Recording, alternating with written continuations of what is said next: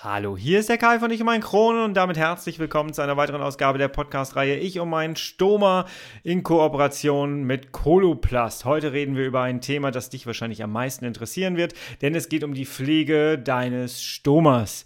Jawohl, ich darf heute mit zwei Stomatherapeutinnen reden und wir reden über so ein paar praktische Tipps und worauf es so ankommt, wenn man ein Leben mit Stoma führen muss. Bleib dran, wir hören uns auf der anderen Seite des Intros. Ich freue mich wieder auf dich. Bis gleich.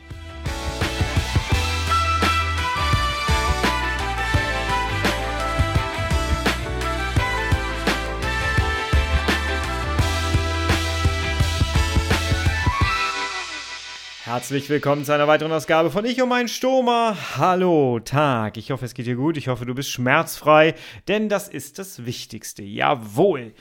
Heute haben wir ein ganz, ganz besonderes Thema und dieses Thema haben wir auch in zwei Folgen gepackt. Äh, heute wirst du den ersten Teil mitbekommen, nächste Woche dann den zweiten. Heute darf ich mit zwei Stomatherapeutinnen darüber reden, wie ähm, ein Stoma gut gepflegt werden kann, worauf es ankommt, was alles beachtet werden muss.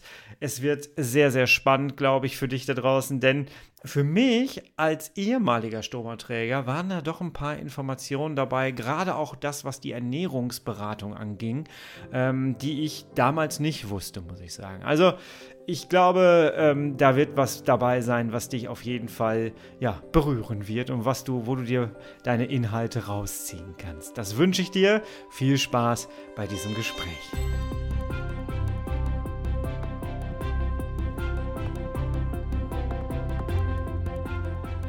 Hallo Frau Starklauf, hallo Frau Scholz. Schön, dass Sie die Einladung angenommen haben und dass Sie mit dabei sind. Heute reden wir tatsächlich über das Handling mit einem Stoma. Ich habe Sie gerade schon so ein bisschen angeteasert. Können Sie sich einmal bitte selbst vorstellen? Wer sind Sie? Was machen Sie? Äh, Frau Starklauf, vielleicht können Sie anfangen. Ja, sehr gerne. Hallo nochmal in die Runde. Äh, vielen Dank, dass ich heute dabei sein darf. Mein Name ist Karin Starkloff. Ich bin äh, Pflegeexperte Stoma, Kontinenz und Wunde und arbeite beim Verosana-Team in Weinsberg. Das ist ein Homecare-Unternehmen und dort betreue ich schwerpunktmäßig Stoma-Patienten, ähm, momentan überwiegend im Klinikbereich. Das heißt, wenn die Leute frisch operiert werden, bin ich der erste Ansprechpartner, den sie dann am Krankenbett zu sehen bekommen und leite anschließend dann an meine Kollegen draußen über, die dann die Nachversorgung übernehmen. Ja, Frau Scholz. Ja, hallo. Mein Name ist Michaela Anuschka Scholz. Ich sage auch vielen Dank, dass ich bei dem Gespräch dabei sein darf. Ich arbeite für Coloplast Homecare und bin selbst ausgebildete Spezialistin für Stoma, Kontinenz und Wunde und bin mit meinem Team in erster Linie im Außendienst tätig im Bereich Bayern in Kliniken, Einrichtungen und bei Patienten zu Hause.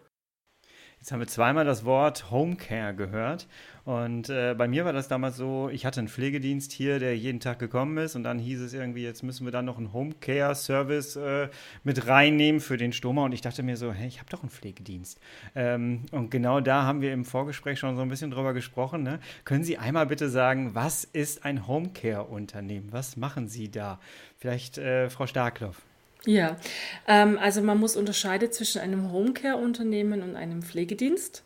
Ein ähm, Homecare-Unternehmen ist im Prinzip der Lieferant der Pflegehilfsmittel, also sprich der Stoma-Versorgung.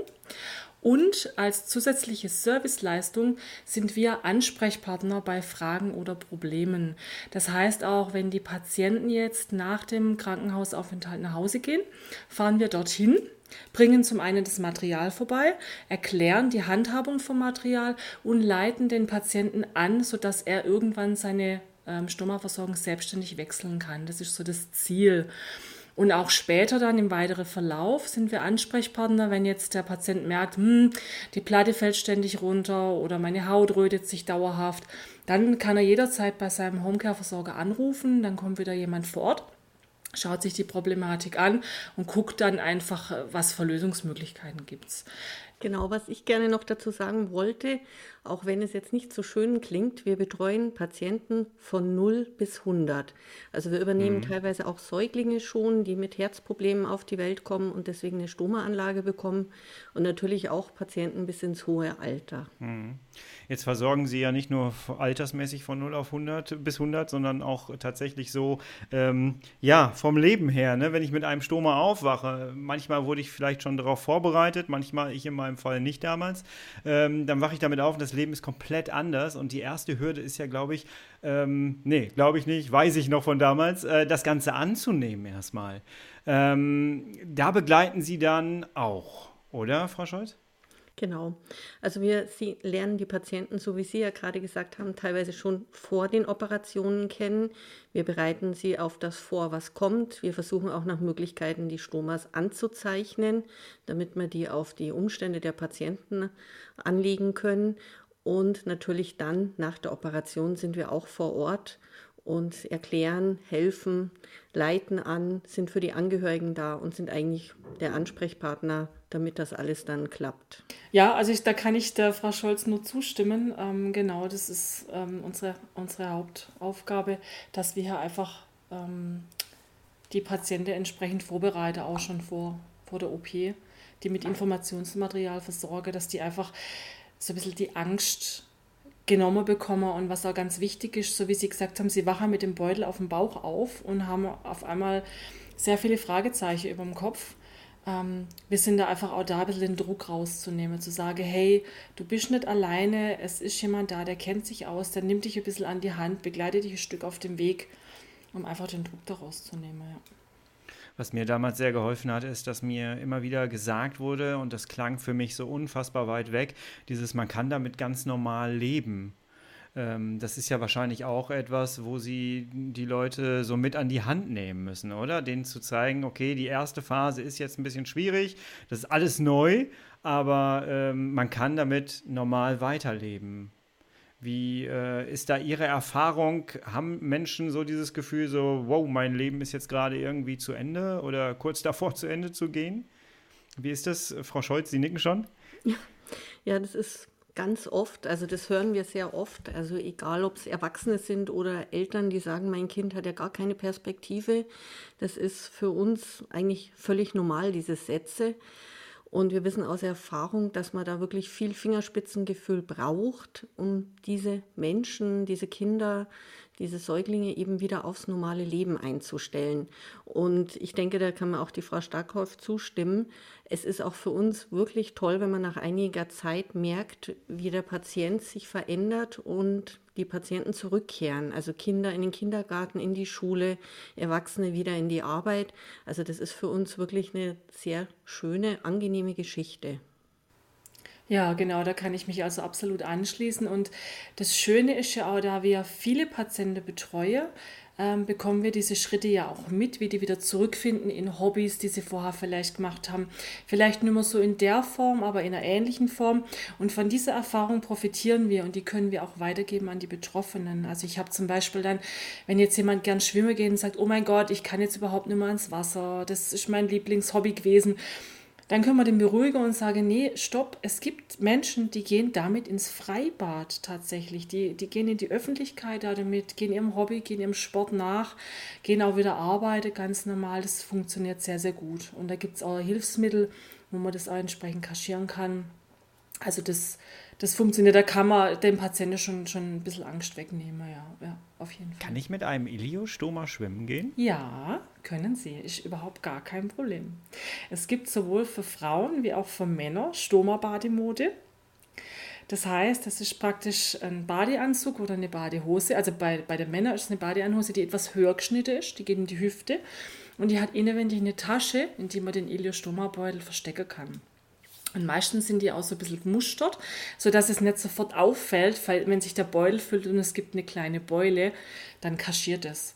Genauso bei den Frauen gibt es ganz pfiffige Badeanzüge in ein bisschen Muster, haben vielleicht so eine kleine Raffung an der Seite und die haben auch innen praktisch diesen Beutel, sodass das überhaupt nicht auffällt. Und ich habe Frauen, die wirklich regelmäßig mit Iliostoma schwimmen gehen. Passiert überhaupt gar nichts. Wow, was mache ich denn gegen die Angst, dass der dann nicht aufgeht? Schwimmen gehen. ich, Ja. Ich merke schon, Sie sind der Schlüssel zu allen Hilfsmitteln. Das, was gibt es denn sonst noch für, für Hilfsmittel, die so, auf die man jetzt im Alltag vielleicht gar nicht kommt, wo man, die einem sofort so ein Problem wegnehmen? Ich denke zum Beispiel bei mir an, an eine Bandage, die ich damals bekommen habe, weil ich einen, einen hervorstehenden äh, Darm hatte. Äh, Frau Scholz, äh, gibt es noch irgendetwas, was so richtig so ein, so ein Tipp ist.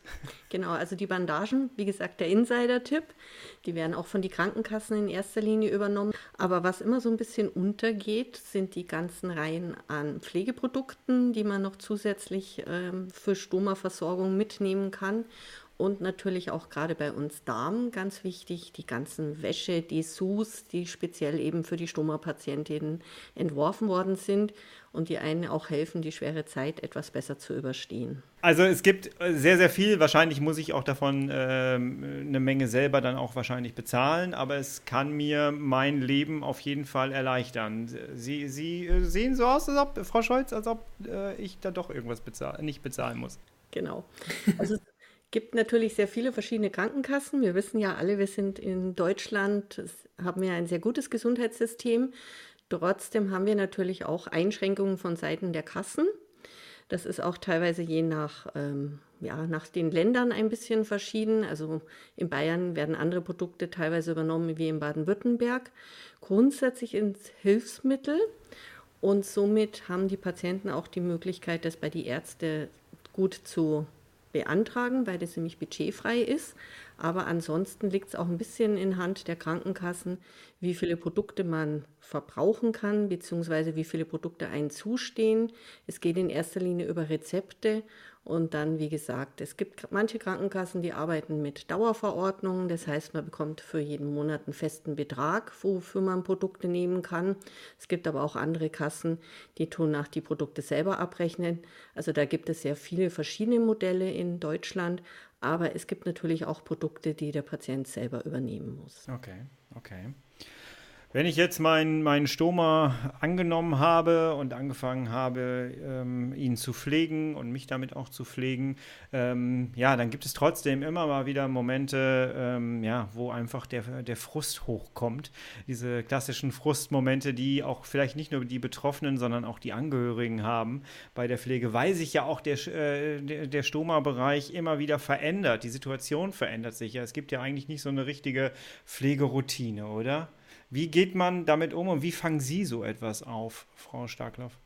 Ja, also ähm, Frustmomente gehören zum Leben dazu und man kann leider keinen Patienten davor bewahren, dass es einfach mal eine Strecke holprig wird.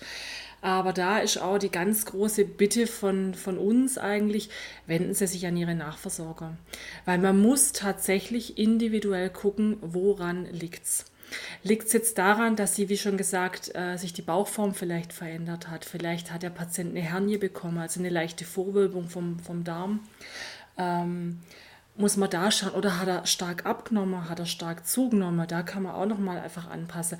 Oder fängt er vielleicht an, auf Pflegeprodukte zu reagieren. Das haben wir manchmal auch, dass Patienten einfach auf bestimmte Stoffe in dem Pflegeprodukt oder sogar in der Basisplatte selber anfangen zu reagieren. Dann kann man aber schauen, ähm, man probiert einfach ein anderes System aus und manchmal löst sich dieses Problem dann auch von alleine. Ähm, was auch vielen Patienten hilft, sich einfach auch auszutauschen. Es gibt ja ganz, ganz viele tolle Foren. Es gibt in Facebook unzählige Gruppen. Sie sind ja selbst auch in einer vertreten. Mhm. Ähm, genau, es gibt, ähm, ähm, es, es gibt Homepages, wo auch nochmal ganz, ganz viele Informationen sind. Und ähm, ja, oder die Selbsthilfegruppe, die ILCO zum Beispiel, ist ja auch die große Selbsthilfegruppe, wo sich Betroffene einfach austauschen können. Wie gehe ich mit dieser Situation um? Ja. Aber in erster Linie frage Sie Ihren Nachversorger, dafür ist er da. Ja. Wen meinen Sie mit Nachversorger? Die Homecarer. Die Homecarer, ah, okay. ja. Frau Scholz, möchten Sie was ergänzen? Also ich sehe es, ich sehe es genauso. Dafür sind wir da. Dafür sind wir eben der Ansprechpartner. Und was mir auch wichtig ist, lieber einmal zu viel bei uns anrufen, wie einmal zu wenig. Weil wir haben es oft so, dass Patienten dann sehr spät anrufen, wenn eigentlich schon die Probleme so richtig groß sind. Also gerne wirklich rechtzeitig bei uns anrufen. Genau, ja. ja. Das heißt, Sie ähm, sind eigentlich immer als Ansprechpartner da. Egal, wie lange jetzt die Zeit vergangen ja. ist, seitdem die Stomaanlage angelegt wurde. Sie begleiten jemanden so lange, wie er den, äh, Stoma, das Stoma hat. Ja, genau, genau richtig. Ja. Und natürlich auch teilweise lebenslang, weil es hat ja nicht jeder das Glück, wie bei Ihnen, dass es zurückverlegt wird. Es gibt ja manche mhm. Menschen, die damit alt werden. Ja. Ähm, Jetzt haben wir im Vorgespräch darüber gesprochen, dass Sie auch äh, beratend tätig sind, was die Ernährung angeht, weil die Ernährung ähm, ja sich auch sehr auswirken kann auf, äh, auf die gesamte Stoma-Region. Ähm, da war ich ein bisschen überrascht, muss ich sagen. Äh, können Sie da mal was drüber reden, äh, sagen? Ich glaube, Frau Starklauf, äh, Sie hatten da was zugesagt. Ja, ja, genau, genau. Ähm, also es ist ja so, wenn, wenn der Patient in der Klinik ist, kommt ja in der Regel auch eine Ernährungsberatung vorbei. Die erklärt ihm die wichtigsten Dinge, was er essen kann, was er essen soll, was er meiden soll, wo er ein bisschen aufpassen muss. Aber das Problem ist, die sind in der Regel einmal da und dann sind die wieder weg. Und man muss sich vorstellen, auf diese Patienten, ich meine, Sie können sich vielleicht selber noch erinnern, strömt so viel ein. Da kommt der Arzt mit der Diagnose, dann kommt die Krankengymnastik, die möchte einen gern mobilisieren, dann kommt die Pflege, die möchte auch wieder was von einem und dann komme noch ich und erkläre die Stoma-Versorgung und dann noch die Ernährungsberatung und wer noch alles äh, mit dabei im Team ist. Und ähm, die Patienten vergessen das. Und deshalb haben wir festgestellt, die Wiederholung ist unglaublich wichtig.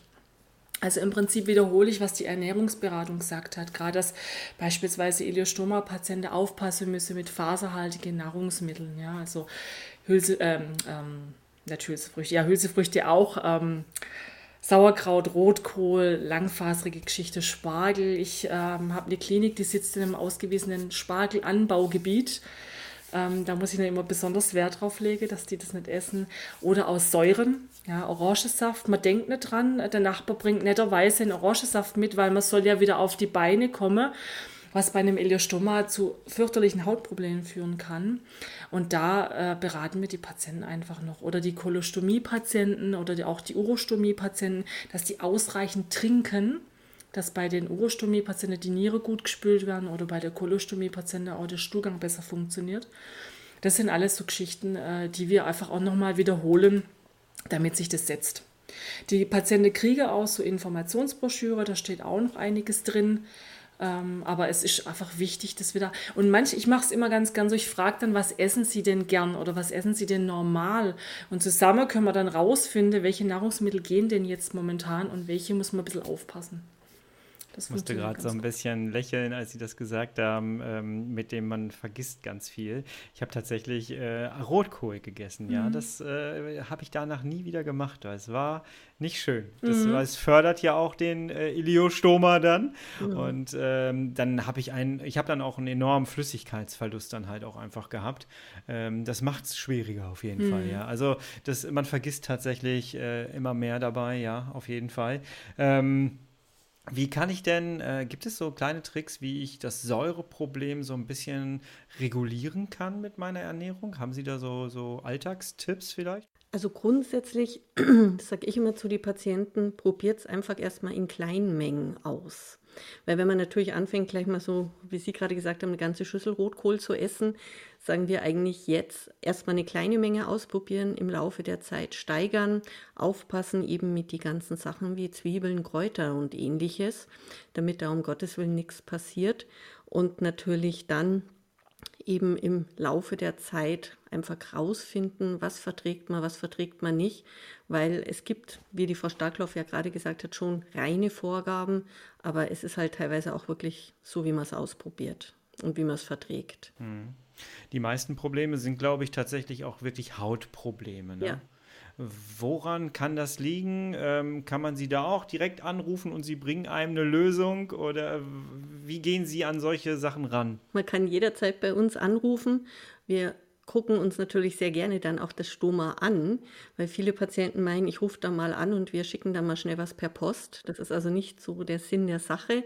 Wir kommen dann definitiv vorbei, schauen uns das Stoma an, besprechen dann mit dem Patienten die Problematik, was ist passiert. Manchmal sind es ja auch nur Pflegefehler vom Patienten oder so wie wir gerade gesagt haben, falsch gegessen, falsch getrunken. Und dann schauen wir uns die Versorgung an.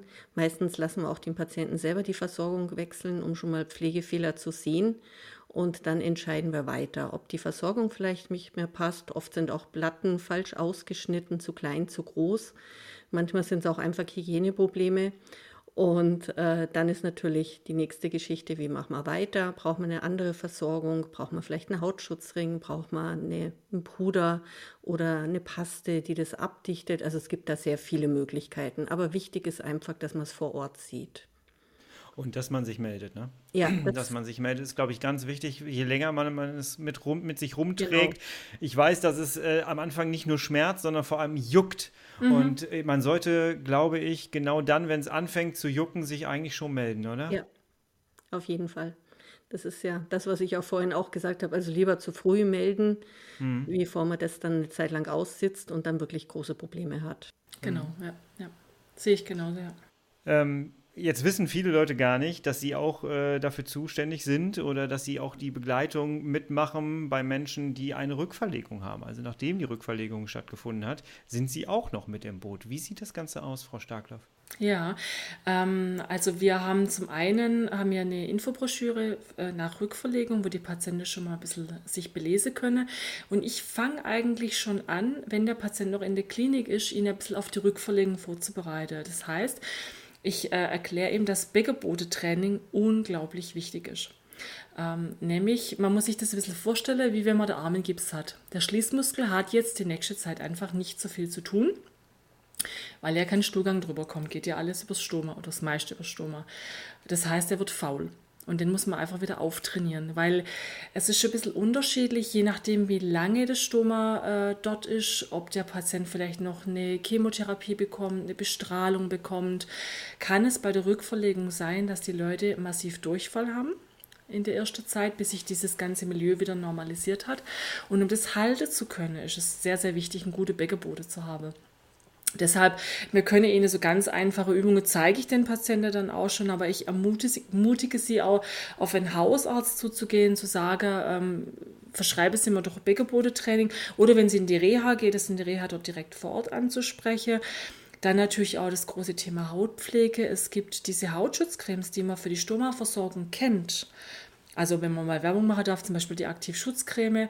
Ähm, das ist auch eine sehr, sehr gute Creme, die man für die Hautpflege nach Stummerrückverlegung verwenden kann. Also da spricht überhaupt gar nichts dagegen. Das kann man äh, sehr, sehr gut machen.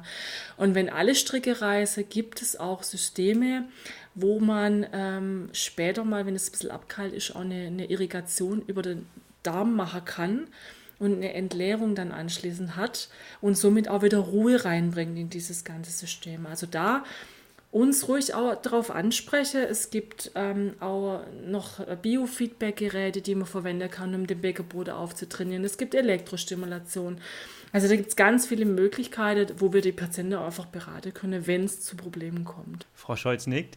Genau, also ich stehe ganz hinter der Aussage und ich muss natürlich auch sagen, es muss dem Patienten einfach auch klar sein im Voraus, dass auch nach einer Rückverlegung, dass nicht nach fünf Minuten alles gut ist. Mhm. Also der Patient braucht eine Zeit nach der Rückverlegung, bis sich wieder alles eingependelt hat, bis der Stuhlgang wieder normal ist. Das, diese Zeit muss sich der Patient auch nehmen. Also wir haben immer wieder Patienten, die meinen, Rückverlegung ist am Montag und ab Dienstag ist das Leben wieder normal. Aber erstens mal ist eine Rückverlegung ist auch eine große Operation. Und außerdem muss es sich ja erst wieder alles einpendeln, dass der Stuhlgang wieder normal ist. Also die Zeit muss man sich nehmen. Hm, genau, ja. Man kann auch ein bisschen medikamentös, wenn jetzt äh, Durchfälle wirklich das Thema sind, kann man auch ganz einfach zum Beispiel mit Flohsamenschale arbeiten, einfach um die Flüssigkeit ein bisschen abzubinden. Das geht ganz gut. Oder halt dann mit dem Hausarzt spreche, dass man dann entsprechend Medikamente bekommt. Oder auch mit Probiotika arbeiten, geht auch. Kann man auch machen. Genau, aber das würde ich dann in Absprache mit dem Hausarzt. Ja, das, das, heißt, ich lerne gerade, dass wenn ich, äh, wenn ich, wenn ich einen Stoma habe, der äh, tatsächlich äh, zu viel Durchfall gerade produziert, dann kann ich Sie auch ansprechen. Das heißt, ich muss dann gar nicht mehr jetzt eine externe Beratung suchen, sondern ich spreche Sie einfach an und Sie helfen mir dann dabei, äh, dass ich das kontrolliert bekomme, ja? Genau, ja, ja. Wir können dann auch nochmal gucken, wir können dann auch nochmal mit dem Hausarzt oder wir können Ihnen Tipps aufschreiben, die Sie mit dem Hausarzt besprechen können. Es gibt verschiedene Medikamente, die auch, wenn man jetzt Stoma mit einer sehr dünnflüssigen Ausscheidung hat, wo das einfach ein bisschen verbessert. Ja, ja das geht. Ja.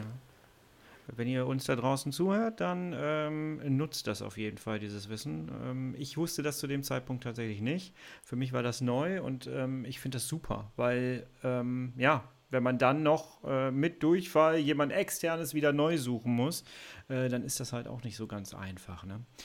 Äh, in dieser Podcast-Reihe hat sich sehr schnell herauskristallisiert, dass ähm, ja, die Zeit, in der wir jetzt hier gerade aufnehmen, die Corona-Zeit, ganz, ganz viel verändert hat. Ähm, nicht nur für Sie in Ihrer Arbeit, sondern auch äh, für die Patienten und Betroffenen selber. Wie hat sich Ihre Arbeit äh, verändert? Ja, Corona, das Thema schlechthin. Mhm. Ja, unsere Arbeit ähm, hat sich nicht so viel geändert, wie man manchmal meint. Wir haben natürlich nach wie vor Patienten, die Stomas bekommen. Eher natürlich Notoperationen, geplante Stomas eher weniger. Notoperationen nach Ilius und ähnlichem nach wie vor. Wir haben viele Patienten, die sehr enttäuscht sind. Es wurden natürlich Operationen gestoppt mit Rückverlegungen durch Corona. Und natürlich die andere Seite ist, wir machen nach wie vor Hausbesuche bei den Patienten, auch wenn Patienten entlassen werden, wenn es Probleme zu Hause gibt denn die Patienten brauchen uns ja nach wie vor. Und wir haben natürlich auch festgestellt, dass viele Patienten, gerade ältere Leute, sehr froh sind, wenn wir vorbeikommen, weil die sitzen natürlich jetzt zu Hause, haben keine Kontakte mehr, weniger Arztpraxenbesuche, dürfen nicht zum Friseur, dürfen wenig einkaufen gehen, wo die Patienten natürlich sehr froh sind, wenn wir weiterhin vorbeikommen. Wir sind natürlich hygienemäßig die ganzen Schutzmaßnahmen, das ist also auch die Hygiene, also Händedesinfektion, dann Mundschutz, dann teilweise noch Schutzbekleidung. Das gehört natürlich jetzt auch momentan ganz normal wieder zu unserem Alltag. Ja, genau, da kann ich mich also anschließen und ich sehe es genauso, dass halt äh, die älteren Herrschaften einfach Probleme haben mit der modernen Technik. Bei den Jüngeren kann es auch mal sein, die schicken uns ein Foto von ihrem Stoma, dass sie ein Bild machen, das sie uns dann zukommen lassen und wir dann kurz telefonieren, wenn es jetzt kein gravierendes Problem ist. Ähm, aber ansonsten ist uns eigentlich schon der persönliche Kontakt sehr, sehr wichtig. Auch in Corona-Zeiten, wir müssen uns natürlich schützen, das ist ganz klar, das tun wir auch. Wir müssen natürlich die Patienten schützen. Ähm, aber es Haus, äh, gar keinen Hausbesuch zu machen in der Corona-Phase äh, war eigentlich nicht möglich. Also wir mussten raus und wir gehen auch nach wie vor raus und, und besuchen die Patienten. Das ist unglaublich wichtig, diese Hausbesuche zu machen. Können Sie momentan noch ans, ans Krankenbett gehen? Also ja. das äh, war bei mir, glaube ich, innerhalb von zwei Tagen stand bei mir jemand äh, und hat mich da quasi eingewiesen. Das können Sie aber noch machen. Ja, ja, natürlich. Also die Kliniken, mit denen wir Kooperationen haben, ähm, da ist es halt so, ich bekomme regelmäßig einen Abstrich. Also wenn ich die Klinik betrete, muss ich alle 48 Stunden einen Abstrich machen lassen, dort vor Ort. Und dann gehe ich ganz normal zu den Patienten ans, ans Bett und betreue die dann weiter. Das heißt, Sie müssen dann aber auch zeitlich komplett anders planen. Ne? Ja, ja, oh ja, ja. Also das Problem. beide nicken. Für die ja. Zuhörer, beide nicken sehr intensiv. ähm, ja, das, das Problem ist also tatsächlich, natürlich bin ich nicht die Einzige, die da kommt und sagt, hallo, hier bin ich, bitte macht mir einen Abstrich. Sondern wenn ich da äh, montags früh um, um halb acht macht die Abstrichstelle auf, wenn ich da also einlaufe, dann sitze da schon, äh, sage und schreibe, 15 bis 20 Leute vor mir die auch alle gerne einen Abstrich haben möchte, weil die dann natürlich in die Ambulanz müsse oder stationär aufgenommen müsse. Das heißt, wir müssen von Haus aus schon mal eine Stunde mehr einrechnen, bis, bis ich dran bin, bis der Abstrich gelaufen ist. Dann muss man ja immer eine Viertelstunde warten, bis das Ergebnis da ist und dann kann ich erst weitergehen. Ähm, ist ein bisschen anstrengend, ja. Im Moment. Aber nutzt alles nichts, da müssen wir jetzt alle durch. Und andererseits wissen wir immer, dass wir kein Corona haben. Das stimmt, genau. Das ist die, die Beruhigung, dass wir dann mit einem negativen Ergebnis durch die Gegend laufen, ja. Vor allem genau. so nach dem dritten Abstrich am Tag wird es dann auch langsam schwierig. Ja. ja. Ah, okay, das äh, klingt jetzt. Aber Sie haben, Sie haben kostenlose Tests. Ja. ja. Jede Menge, mehr wie ja. wir wollen. ähm, das heißt aber im Grunde genommen, als Betroffener oder als Patient ähm, muss ich jetzt keine Sorge haben, dass ich äh, mich jetzt aus Vorsicht äh, jetzt vielleicht doch nicht bei Ihnen melde oder so, sondern Sie ha haben schon ein komplettes Hygienekonzept und ich muss äh, keine Angst haben, ähm, dass Sie jetzt irgendwie sagen, nee, ich komme bei Ihnen jetzt mal nicht vorbei. Nee, nee, nee, um Gottes Willen. Also die Leute sollen sich bitte, bitte melden. Äh, wir sind da für die Leute draußen, die uns brauchen. Und es ist auch bei uns eine ganz klare Anweisung, dass wir, wenn es Probleme gibt, die Patienten besuchen sollen. Ja? Also da ist überhaupt nichts von, uh, wir dürfen jetzt nicht kommen oder so. Die Leute dürfen sich jederzeit gerne melden. Genau. Ist also bei uns ähnlich in dem Sinn. Äh, Im Grunde genommen ist bei uns genauso. Für uns hat sich vom Alltag, von der Abwicklung her gar nichts geändert unter Corona, würde ich jetzt mal so sagen. Hm. Ich bin immer ein großer Fan davon, am Ende so ein bisschen was für den Zuhörer, für die Zuhörerin mitzugeben. Gibt es so einen bestimmten, weiß ich nicht, so einen bestimmten Trick oder haben Sie etwas auf dem Herzen, was Sie noch jemandem mitgeben möchten, der das gerade jetzt hier hört? Ähm, wer möchte anfangen? Also was mir einfällt, sind eigentlich zwei Dinge. Ähm, ich hoffe, dass Corona ja irgendwann mal uns wieder ähm, zumindest so weit verlässt, dass Reisen wieder möglich sind. Ähm, sie dürfen reisen, auch mit Stoma. Sie dürfen auch fliegen, auch mit Stoma. Es gibt extra ähm, Ausweise, wo praktisch drinsteht, dass man bei der Untersuchung, also wenn man jetzt durch die Sicherheits, äh, Kontrollen geht, ähm, kann man den Ausweis vorzeigen. Das steht in verschiedenen Sprachen drin, dass man halt bei der Untersuchung aufpassen muss. Und Stummer-Material bitte immer ins Handgepäck nehmen. Aber gehen Sie raus, genießen Sie das Leben, genießen Sie die Sonne. Ähm, es geht auch mit Stoma tatsächlich äh, weiter und man kann dann, es gibt ja dieses schöne Bild von Ihnen am Meer, äh, man kann dann auch tatsächlich wieder äh, ans Meer gehen und die Sonne genießen und da spricht überhaupt nichts dagegen. Ja. Ja, also mein letzter Schlusswort wäre, dass es mir eben auch ganz wichtig ist, dass die Patienten wirklich wissen, dass sie jederzeit bei uns anrufen können, dass wir jederzeit helfen, wenn es geht. Also das ist mir ganz, ganz wichtig. Es gibt keine dummen Fragen. Also wirklich jederzeit bei uns anrufen. Dafür sind wir da und wir helfen gerne. Und das ist mir wirklich wichtig, das nochmal zu sagen. Ihr habt es gehört. Ihr müsst es jetzt umsetzen da draußen. jawohl, jawohl. Frau Starkloff, Frau Scholz, herzlichen Dank für dieses Gespräch. Äh, es wird einen zweiten Teil geben äh, zu Alltagstipps. Ähm, da kann ich jetzt schon mal so ein bisschen anteasern. Das wird kommen. Und äh, bis hierhin erstmal herzlichen Dank für dieses Gespräch. Ja, vielen Dank für die Einladung. Ja, sage ich auch vielen Dank. Wunderbar. Tschüss. Tschüss. Tschüss.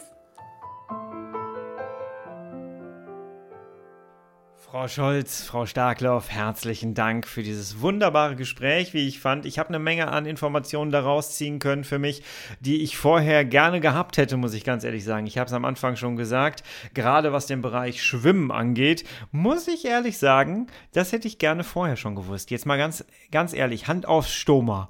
Hast du gewusst, dass du damit ganz normal schwimmen gehen kannst? Mit einem Iliostoma? Bist du damit schon mal schwimmen gewesen? Lass es mich gerne wissen. Du findest unter jeder Podcast-Folge meine E-Mail-Adresse. Ich würde mich freuen, von dir zu hören. Jawohl. Am Ende habe ich noch eine große Bitte an dich. Wenn dir diese Podcast-Reihe gefällt, wenn dir diese Folge hier gefallen hat, dann äh, unterstütz uns doch gerne, indem du einfach diese Folge hier teilst mit Menschen, die es auch mitkriegen sollten, dass es diese Reihe hier gibt. Äh, per WhatsApp, in Facebook-Gruppen Gruppen, wo auch immer du es teilen möchtest. Persönlich kannst du es natürlich auch teilen. Äh, ich würde mich freuen und äh, ich sage für stellvertretend fürs gesamte Team herzlichen Dank dafür. Ja, so, und jetzt hören wir uns nächste Mal wieder zur zweiten Ausgabe mit einem neuen Gast dabei. Jawohl, ich freue mich wieder auf dich. Bis zur nächsten Woche. Mach's gut. Ich bin raus und bis dahin bist du bitte herrlich schmerzfrei. Tschüss.